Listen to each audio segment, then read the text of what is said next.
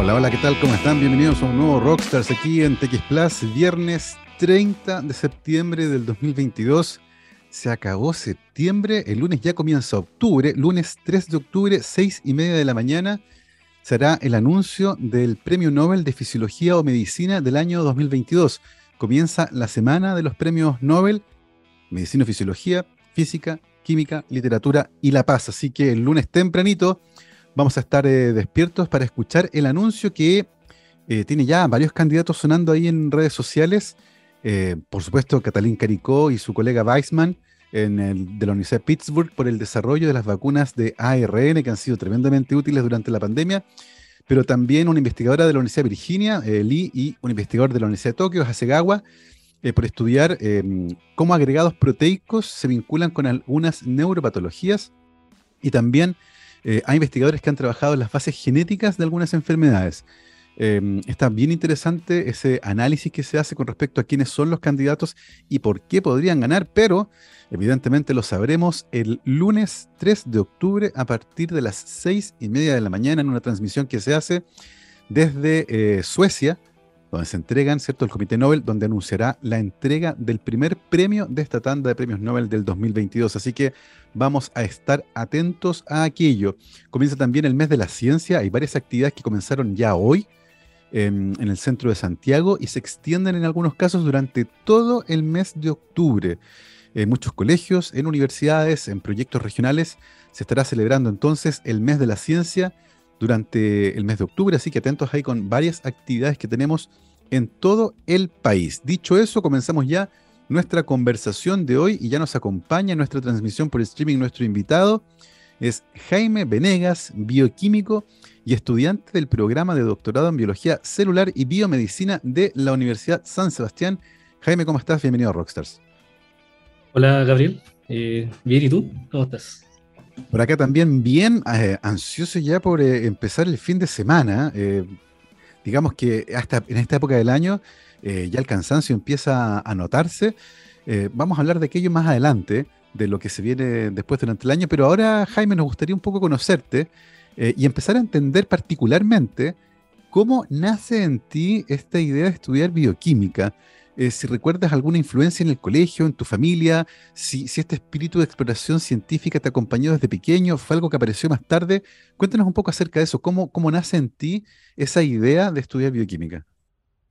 A ver, eh, inicialmente, bueno, en el colegio, eh, hubieron varios profesores que, sí me orientaron mucho por el lado de, la, química y la biología en particular pero siempre mi interés inicialmente era irme a un laboratorio clínico. Era, me, gustaba como la idea de los exámenes, de esa área en particular.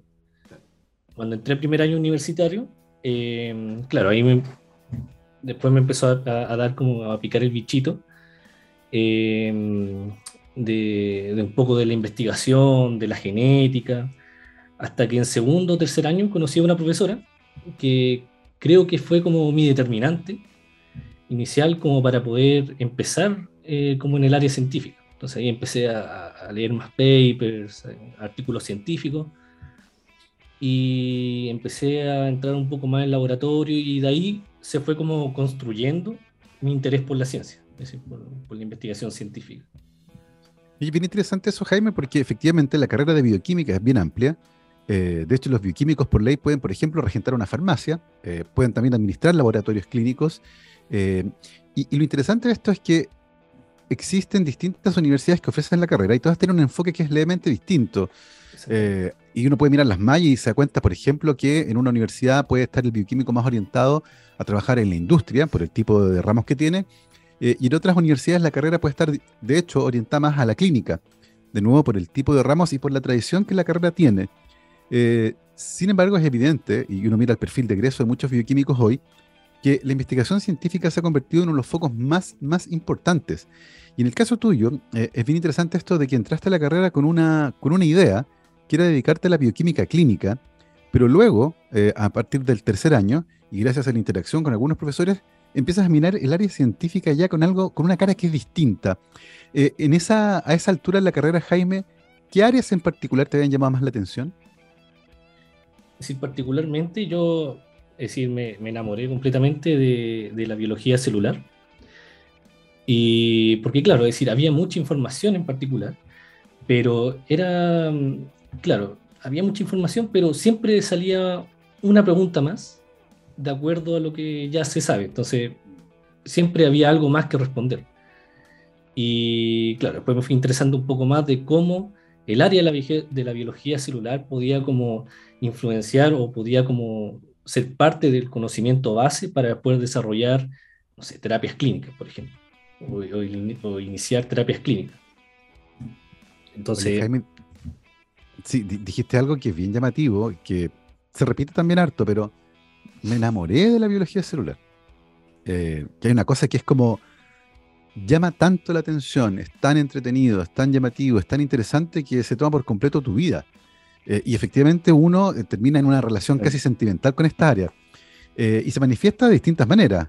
pasar mucho tiempo en el laboratorio, interesarse mucho por las noticias que aparecen, leer un montón de papers de esta área en particular.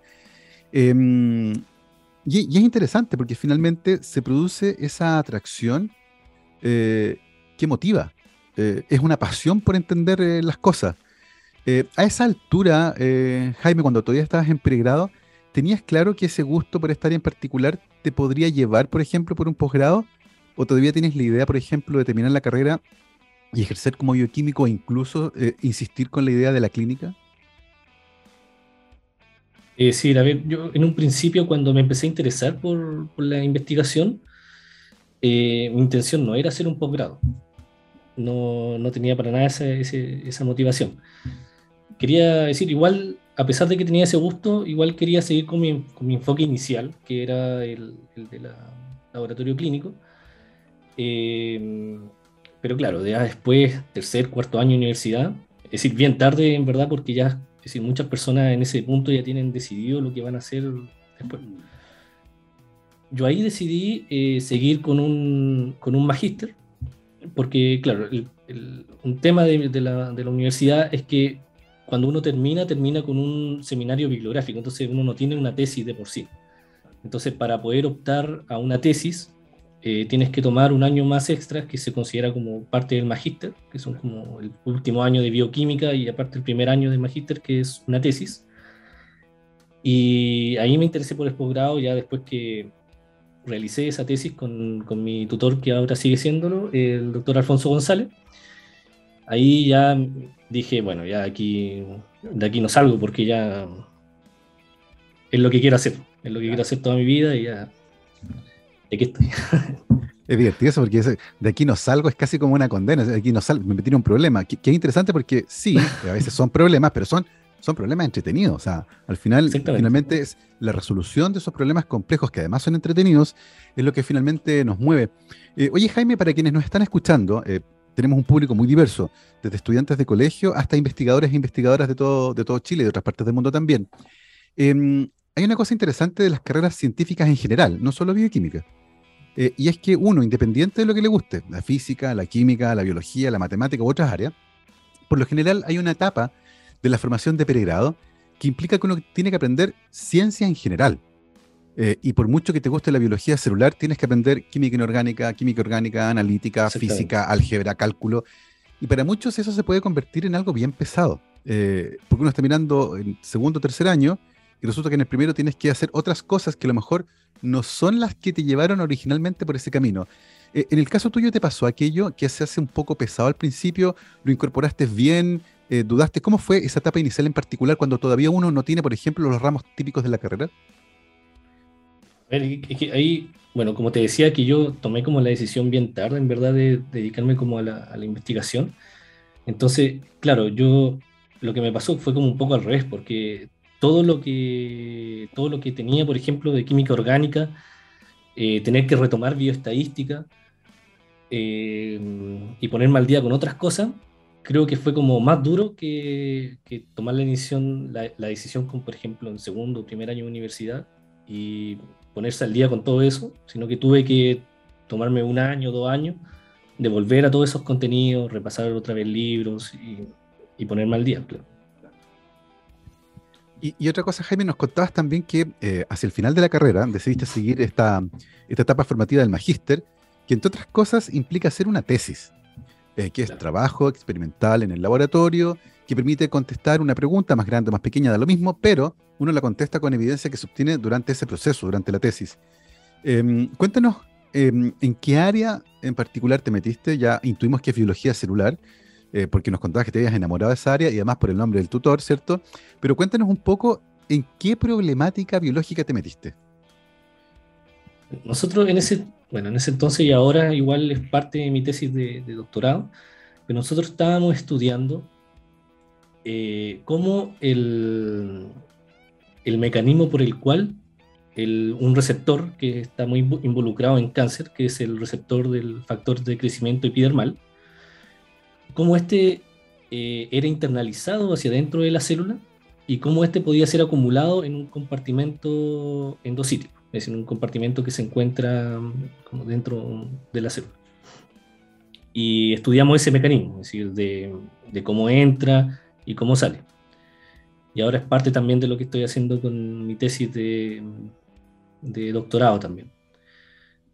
Claro. Entonces ahí estudiamos eh, bueno, una droga eh, bueno, un fármaco que es el, el depropanolol.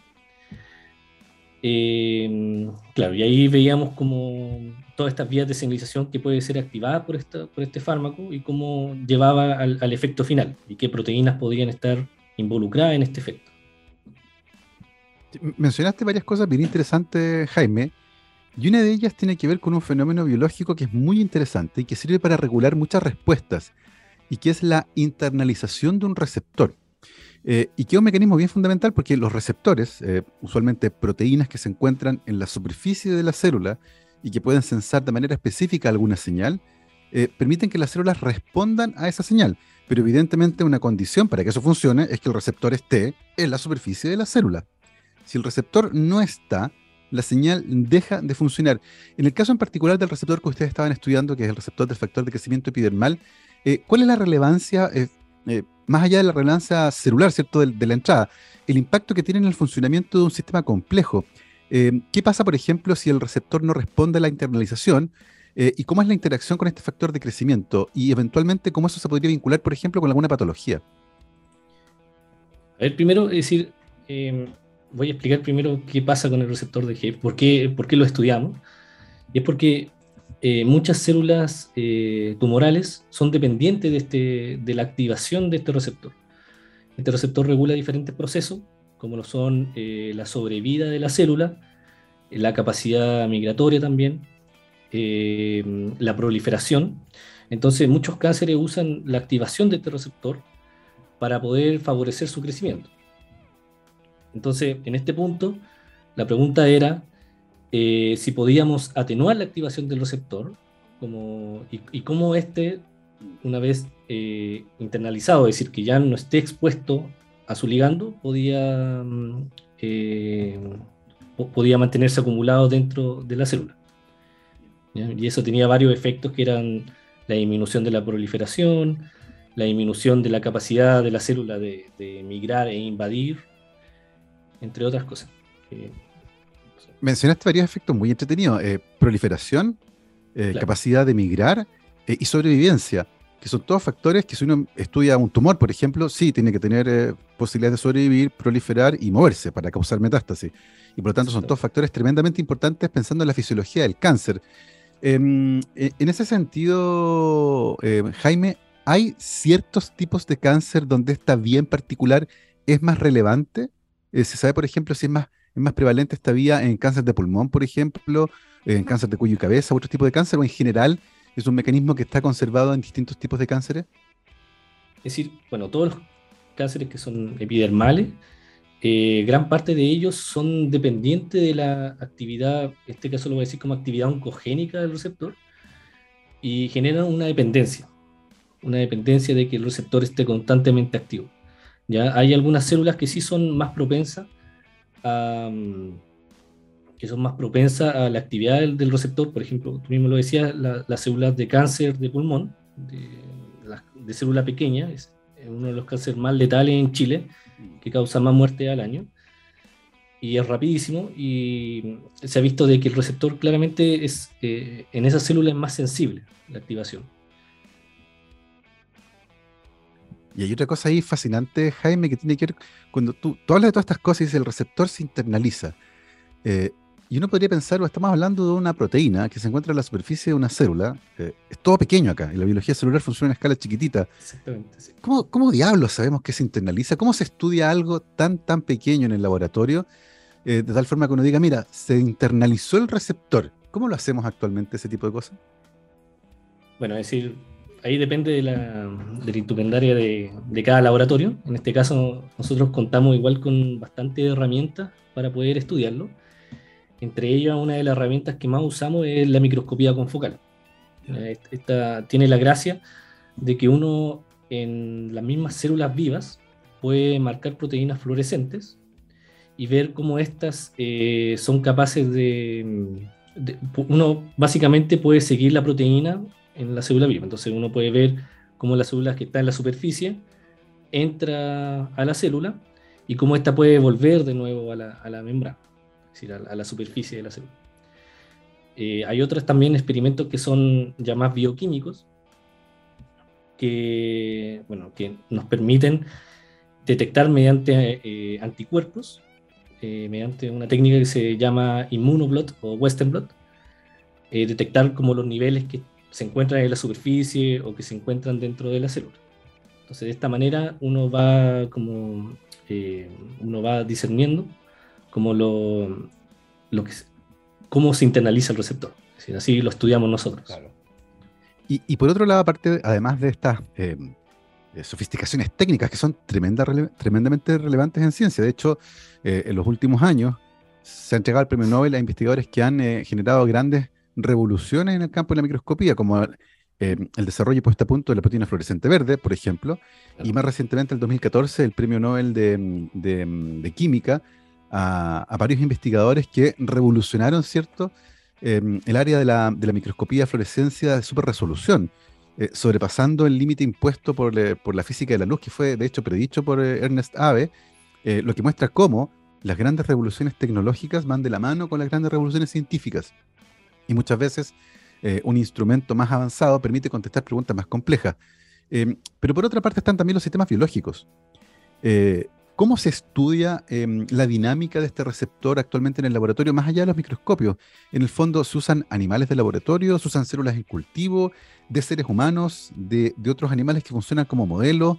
Eh, ¿cómo, se aborda desde ese punto de vista la investigación en esta área en particular?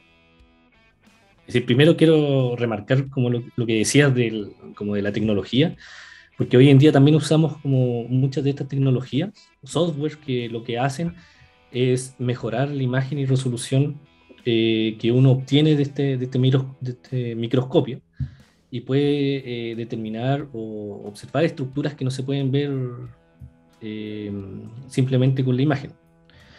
Ya con respecto a lo otro, bueno, nosotros trabajamos actualmente con, bueno, yo trabajo con varias líneas celulares, entre ellas una de cáncer de pulmón.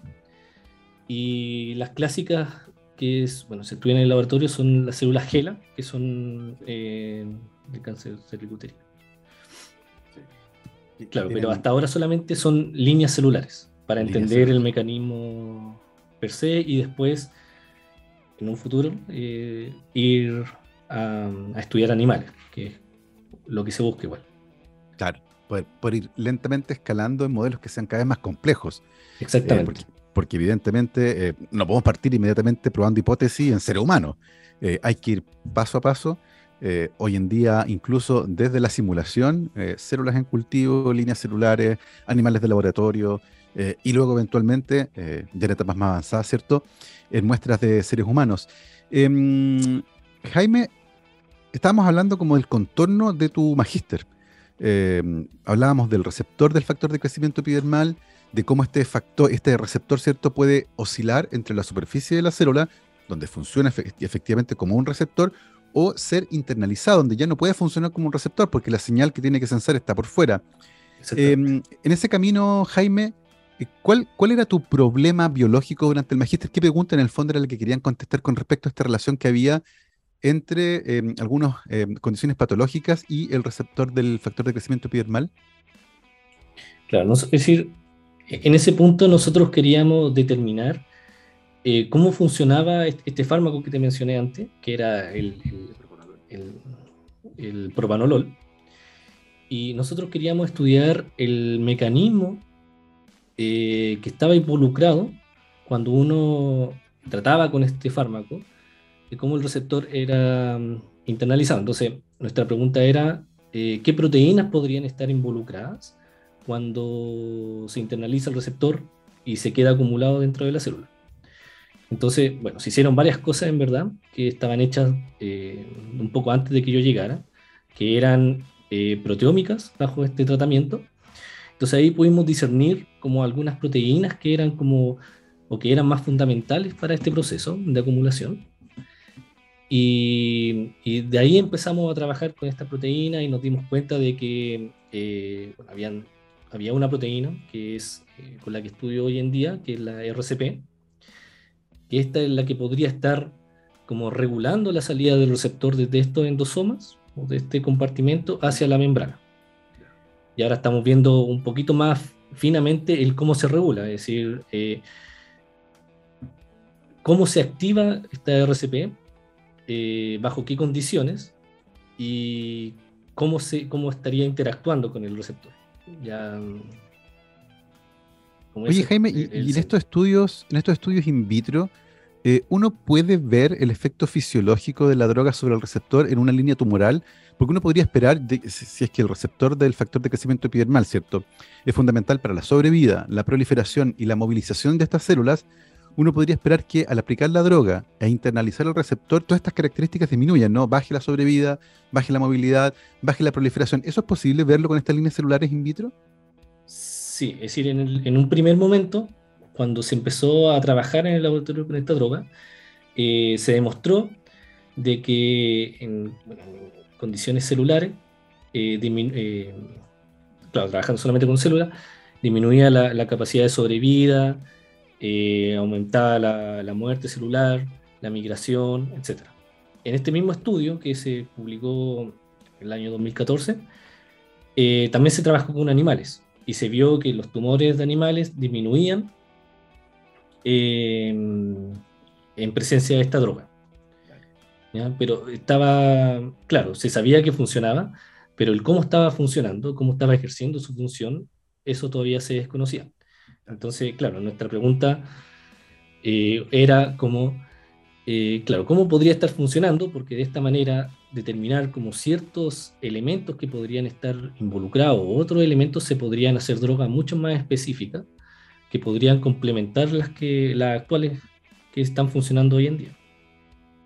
Tal cual, que además conocer el mecanismo de acción de cualquier droga es fundamental porque eventualmente también permite anticipar efectos adversos secundarios que no son deseados, pero que eventualmente no vamos a conocer. Y por eso, más allá de que funcione o no funcione, es importante conocer el mecanismo. Algo que en el caso de la aspirina, por ejemplo, tomó un montón de décadas. Inicialmente la aspirina funcionaba, nadie sabía por qué y se usó eh, durante décadas sin tener muy claro cuál, cuál era el mecanismo de acción del ácido acetil salicílico, que un ejemplo histórico claro de cómo el, efecto de un fármaco y su mecanismo se separaron, algo que hoy en día no, se estila. Usualmente cuando uno quiere probar un fármaco nuevo, tiene que tener información clara con respecto al mecanismo que ese fármaco está ejerciendo, particularmente en el caso de que existen efectos adversos. Es muy interesante porque estamos, estamos hablando de una etapa de investigación fundamental que tiene que ver con entender los mecanismos finos eh, que permiten después explicar lo que uno ve eh, en células o en animales, por ejemplo.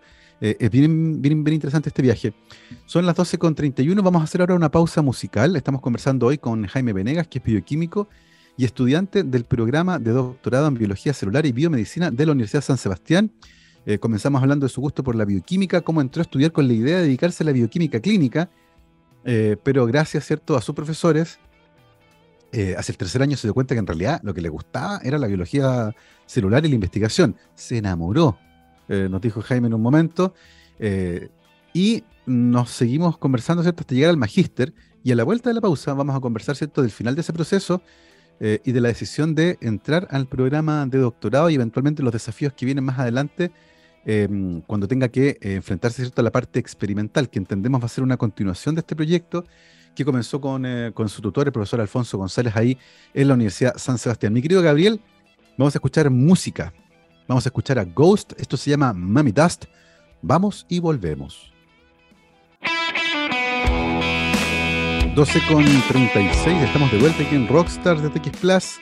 Recuerden que nos pueden seguir en todas las redes sociales donde nos encuentran como arroba TX Plus, T-X-S-P-L-U-S. Y hoy, viernes 30 de septiembre del 2022, estamos conversando con Jaime Venegas, bioquímico y estudiante del programa de doctorado en biología celular y biomedicina de la Universidad San Sebastián. Jaime, nos contabas hacia el final del primer bloque em, tu, tu, trabajo de tesis de magíster. Eh, cuéntanos un poco ¿cuáles fueron o cuál fue el resultado más importante de ese trabajo de tesis? El, resultado más importante fue que encontramos que una proteína eh, estaba regulando la salida del receptor que le había comentado anteriormente que estaba siendo acumulada, era la implicada en el retorno a la superficie. Entonces, esta proteína cuando era fosforilada, es decir, cuando sufría un, cambio post-traduccional, eh, podía modular la salida. Entonces, en ese punto nosotros trabajamos con varias, eh, con varias mutantes de esta proteína que lo que hacían era bloquear el sitio eh, donde se fosforilaba, donde ocurría esta modificación. Entonces, ahí observamos de que cuando eh, veíamos esta proteína que no era fosforilable, el receptor no salía, no volvía a la superficie. Entonces, ahí eh, yo creo que ese fue como el, resultado más fuerte que, obtuve en esa tesis, porque claro, ahí estábamos diciendo efectivamente que esta proteína podía ser regulada por una, por una fosforilación, que es algo que no se sabía, y que aparte podía regular eh, o remedar el efecto del, del fármaco en la salida del receptor. Oye, Jaime, las células son repilla eh, y les gusta responder siempre lo que está ocurriendo. Eh, y eventualmente, si el receptor se acumula en un endosoma, por ejemplo, y esta proteína no, funciona, no es capaz de sacarla del endosoma a la superficie, la célula no responde fabricando más proteína para mandarla a la superficie recién hecha en vez de reciclarla. ¿No hay, no hay una respuesta a este efecto de la pérdida de la salida desde el endosoma hacia afuera? Claro, puede haber un efecto que, que sí, como tú dices, que eh, pueda aumentar como la expresión o, pueda, eh, o se puedan reclutar otras proteínas que cumplen un efecto parecido. Eh, pero claro, nosotros vemos, nosotros principalmente nos centramos en ver tiempos cortos, que eran tiempos de media hora, máximo una hora, y en ese tiempo esta proteína era fundamental para que el receptor saliera a la superficie. Entonces, de esta manera pudimos discernir un poco de, en, ese marco, en ese marco de mm. tiempo que esa proteína era fundamental en la salida del receptor. Y, otra cosa, Jaime, eh, a veces estos endosomas se fusionan con lisosomas eh, y terminan destruyendo el contenido que hay dentro y finalmente ya no se puede reciclar la proteína porque ya se, fileteó. Eh, ustedes, ustedes fueron a mirar qué pasaba en el largo plazo con el contenido endosomal que venía desde la membrana, en el fondo, el destino del receptor que quedaba atrapado dentro del endosoma? Claro, sí, eso fue uno de los primeros experimentos que se hizo, que fue ver como la vida media del receptor en el tiempo, vieron alrededor de cuatro horas, y aquí se observó de que bajo el tratamiento de la droga, a las cuatro horas el receptor no se degrada, ya se mantiene intacto, acumulado dentro de estos endosomas. Sin embargo, cuando se veía como en condiciones basales, el receptor ya a la hora o un poco antes ya se encontraba, disminuía su, la cantidad de proteínas que, que está, del total. Entonces, claro, ahí se vio de que se estaba acumulando y no siendo degradado. Perfecto. Oye, Jaime, y imaginamos que en este, en este camino, eh, entre haber entrado a estudiar bioquímica y haber terminado el magíster, eh, tu visión con respecto al futuro cambió mucho. Eh, de hecho, cambió inicialmente porque la parte clínica, dijiste, no, en realidad me voy a ir por la parte de la investigación. Y, eventualmente dedicarse a la parte clínica implicaba graduarse e irse a trabajar a algún lugar donde aplicar los conocimientos. Pero, pero, pero enamorarse de la investigación implica que uno sigue otro camino, uno que es distinto, uno que, implica, por ejemplo, hacer un doctorado, que es la fase en que te encuentras ahora. Eh, ¿En qué momento tomaste esa decisión y, dijiste, sí, me gusta tanto esto que voy a dedicarme a hacer un doctorado, por ejemplo? Claro, es decir, bueno, la decisión no fue menor, porque al fin y al cabo son cinco años que uno sigue como estando en, la academia, eh, leyendo. Eh, e, era mucho, es decir, yo vi todo porque tenía varios amigos que ya habían entrado al doctorado y claro, me contaban su experiencia.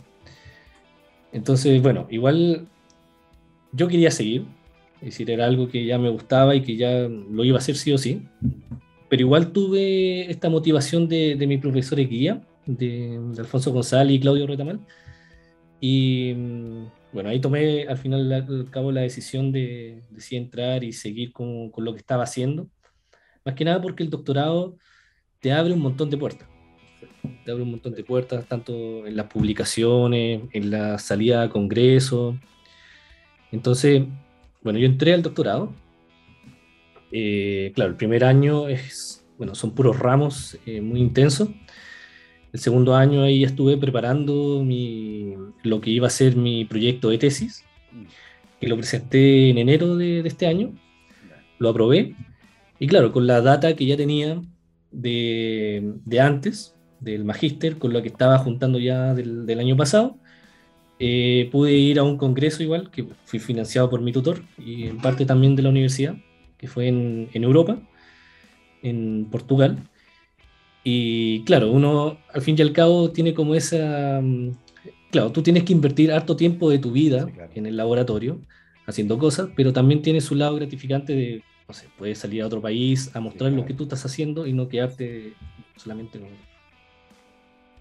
lo que tienes como para ti.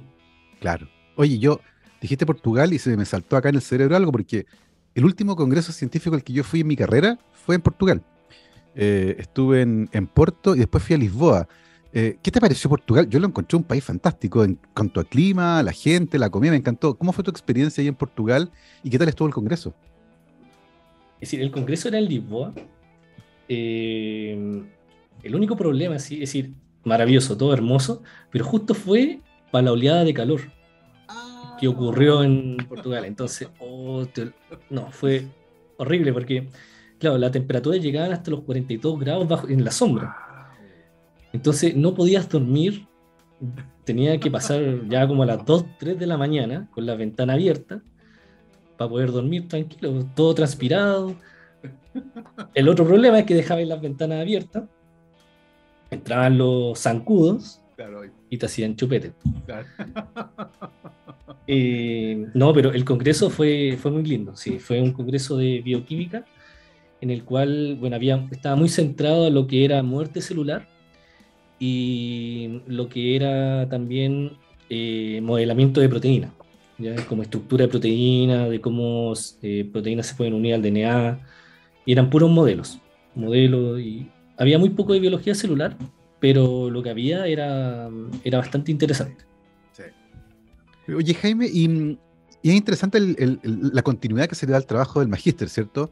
Eh, te metiste a trabajar en un área en particular y, la idea de poder completar, ¿cierto? Eh, parte de las preguntas que quedaron abiertas eh, te hizo seguir durante el doctorado con el mismo tutor y el mismo tema, básicamente, pero con una dimensión que es distinta. En esta segunda etapa durante el doctorado, Jaime, ¿Cuál dirías tú que es el objetivo más importante? Ya hemos conversado del receptor, de su, de su movimiento, ¿cierto? Que se internaliza en el endosoma y de esta proteína en particular, cuya función regulada por fosforilación permite que el receptor salga o no desde el endosoma de vuelta a la membrana. A partir de ese, de ese punto, ¿qué cosas les gustaría averiguar ahora con respecto a este modelo?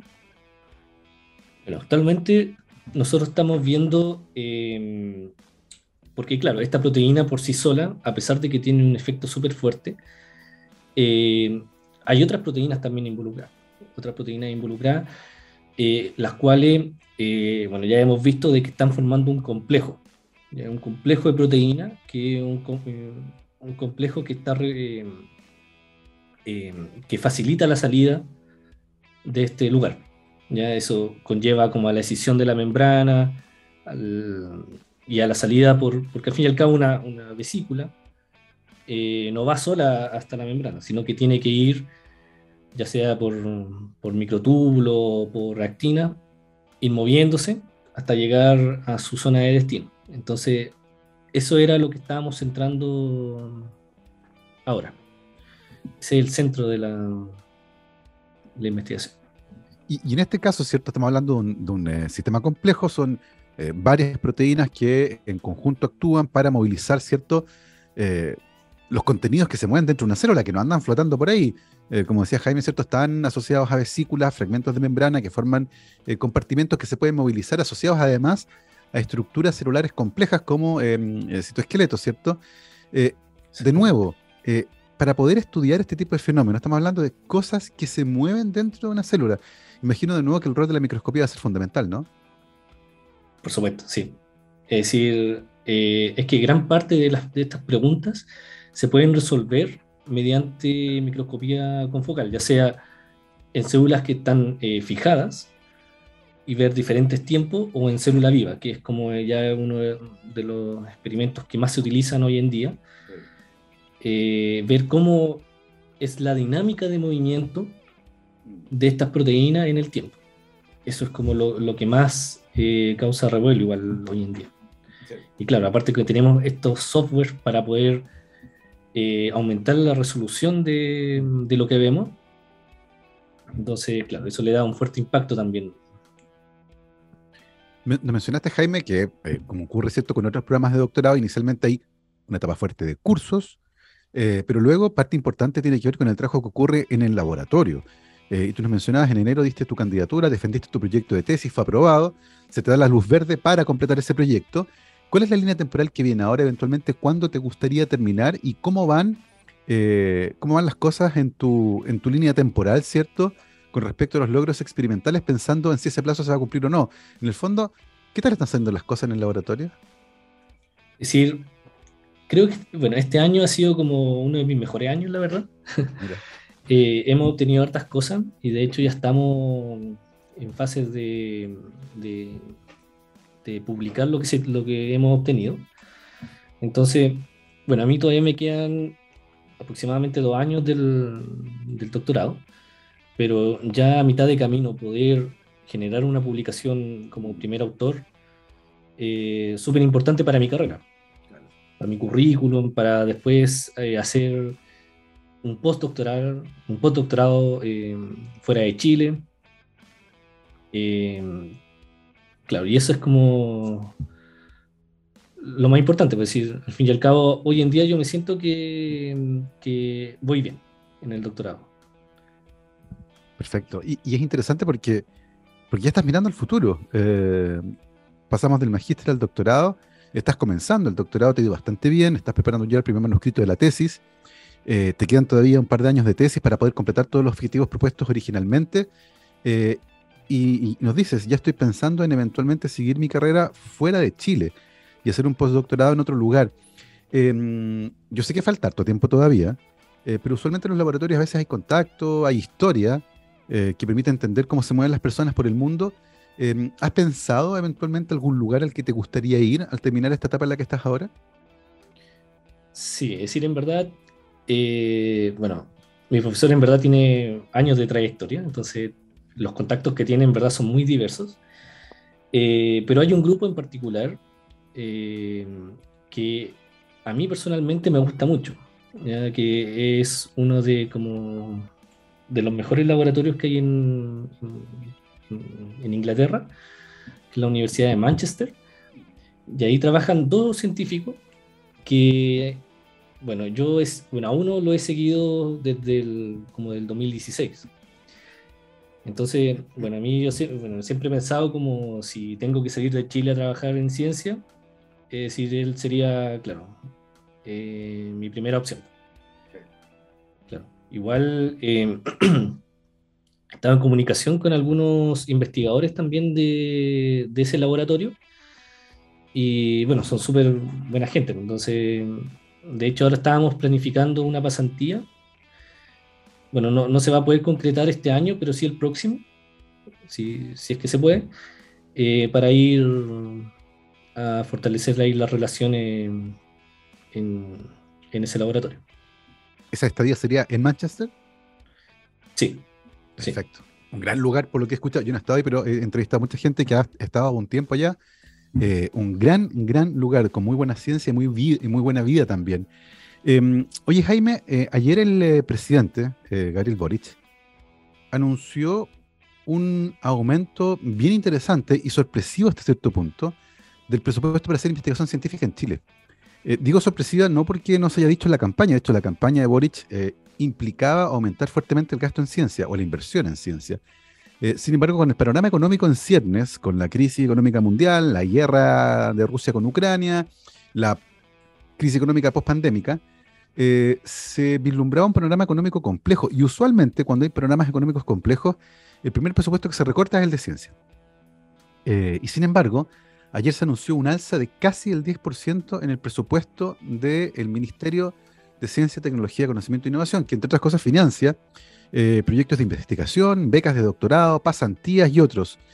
Em, tú ya estás inserto en un sistema de investigación chileno, eh, trabajando en una, universidad compleja que hace investigación, que produce conocimiento, eh, y por lo tanto a esta altura estás, entiendo, bastante empapado, ¿cierto?, a esta cultura de la investigación científica y de, la, y de la relevancia que eventualmente tiene para formar personas en el país, para producir ideas que sean innovadoras y, y eventualmente para llevarnos hacia un camino distinto de desarrollo.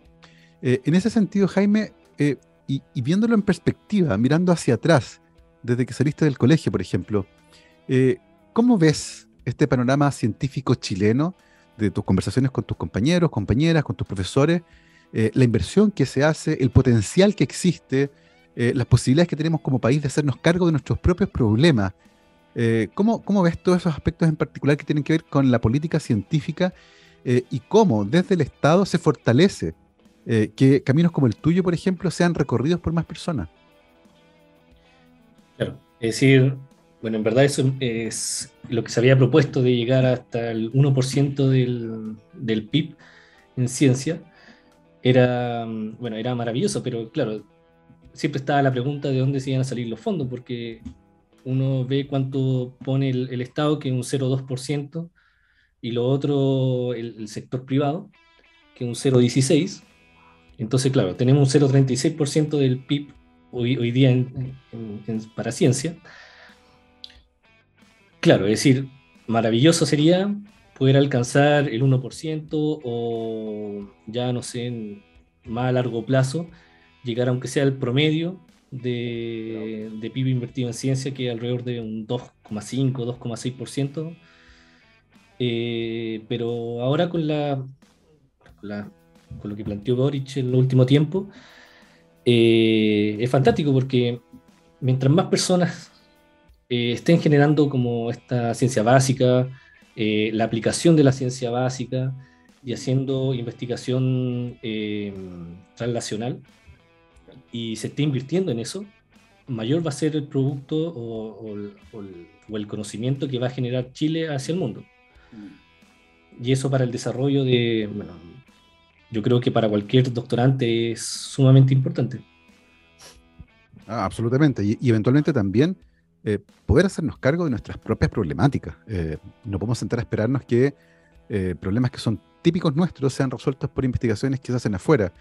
Y por otro lado, lentamente cambiar nuestra matriz productiva y irnos alejando de formas de producir riqueza que son contaminantes, que son destructivas, eh, que tienen eh, poca idea encima y convertirnos lentamente en una nación que ahora vende ideas, eh, que es probablemente una aspiración que puede ser cumplida, ¿cierto?, cuando la ciencia y la innovación tienen un buen financiamiento. Jaime, son las 12.55, estamos llegando al final de este viaje. Queremos agradecerte el tiempo que te has tomado para conversar con nosotros y desde la radio deseamos el mayor éxito posible en lo que queda del doctorado. Entendemos que vas muy, muy bien y que logres contestar todas las preguntas que tienes para, tu sistema. Eh, muchísimas gracias por acompañarnos y nos estamos viendo. Gracias, Jaime. Gracias a ustedes por la invitación. Nos encantados. Nosotros nos vamos. Gabriel me decía, no hay efeméride de musical hoy día. Bueno, pero hay efeméride porque es viernes y se acaba septiembre. Y a partir del lunes viene el último tercio del año, octubre, noviembre y diciembre, que pasa así. Si agosto fue eterno, les aseguro que lo que queda va a pasar volando. Así que afírmense porque mañana va a ser Navidad. Se los dijimos. Nos vamos con Clutch. Esto se llama Firebirds. Que esté muy bien, cuídense. Chao, chao.